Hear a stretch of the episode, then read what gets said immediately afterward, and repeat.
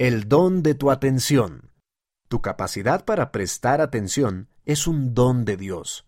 A continuación, se presentan algunas ideas para sacar el máximo provecho de ella. Por David A. Edwards, Revistas de la Iglesia. Tu capacidad para prestar atención es verdaderamente asombrosa. Permíteme ilustrarlo. ¿Cuáles son los objetos que hay justo a tu izquierda y a tu derecha? ¿Cómo se siente tu ropa en contacto con tu piel? ¿Qué ruidos hay de fondo? ¿Qué olores hueles? ¿Qué sabor tienes en la boca en este momento?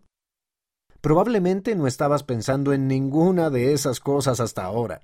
Tu atención se centraba en este artículo, lo que te agradezco de todo corazón. El hecho de que hayas podido abstraerte de toda esa otra información es realmente asombroso. Tus sentidos reciben mucha información, pero tu cerebro lo filtra todo y te ayuda a centrarte en lo que es importante para ti. Sin este filtrado, estarías en un estado constante de sobreestimulación y sobrecarga de información. Y estamos hablando solo de lo que viene del mundo exterior. Además, tienes recuerdos, pensamientos y sentimientos en tu interior que pueden captar tu atención. El presidente Russell M. Nelson ha enseñado, fue creado por Dios como un don para ustedes, y su cuerpo es absolutamente increíble. Su cerebro les permite aprender, pensar y razonar.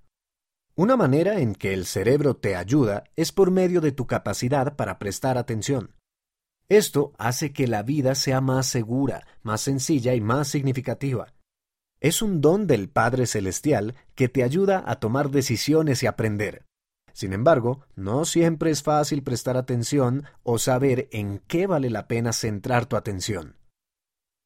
Es un don, así que úsalo. La vida moderna puede estar llena de muchas cosas que compiten por tu atención.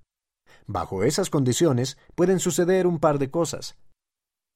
Primero, puedes tener problemas para decidir qué es importante y qué no lo es.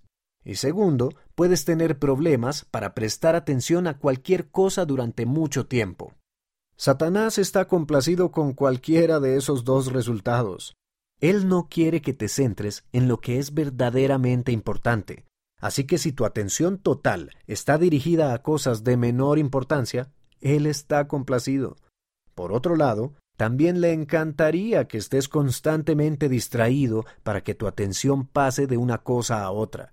De ese modo, tus experiencias nunca son tan profundas y no aprendes ni creces tanto. A continuación se presentan algunas ideas para que te hagas responsable del don de tu atención. Medita y ora. Acércate a tu Padre Celestial. Piensa en las verdades y enseñanzas acerca de Él y su plan. Quédate a solas con Él en oración. Pídele ayuda. Lee. Leer es una de las mejores cosas que puedes hacer para ejercitar tu cerebro y disciplinarte a ti mismo para centrar tu atención. Lee las escrituras. Lee otros mejores libros que te interesen. Lee otro artículo de esta revista.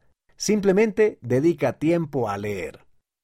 Sé consciente y deliberado. Trata de ser consciente de lo que te llama la atención, de lo que realmente te interesa y de lo que te distrae. Deliberadamente presta atención de forma sostenida a las cosas importantes.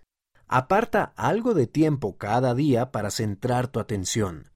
Disciplínate a ti mismo para prestar atención a lo que sabes que importa. Y recuerda, la fortaleza proviene de centrar nuestra atención y nuestros esfuerzos en los aspectos básicos del Evangelio restaurado de Jesucristo. Apaga o deja de lado algunas cosas. Apaga o deja de lado cualquier cosa que sabes que te distrae. Dispositivos, televisión, música, lo que sea. Ciertos sonidos de fondo pueden ayudarte a concentrarte, pero otros no, y las notificaciones constantes de un dispositivo claramente no lo hacen. Céntrate en el gozo.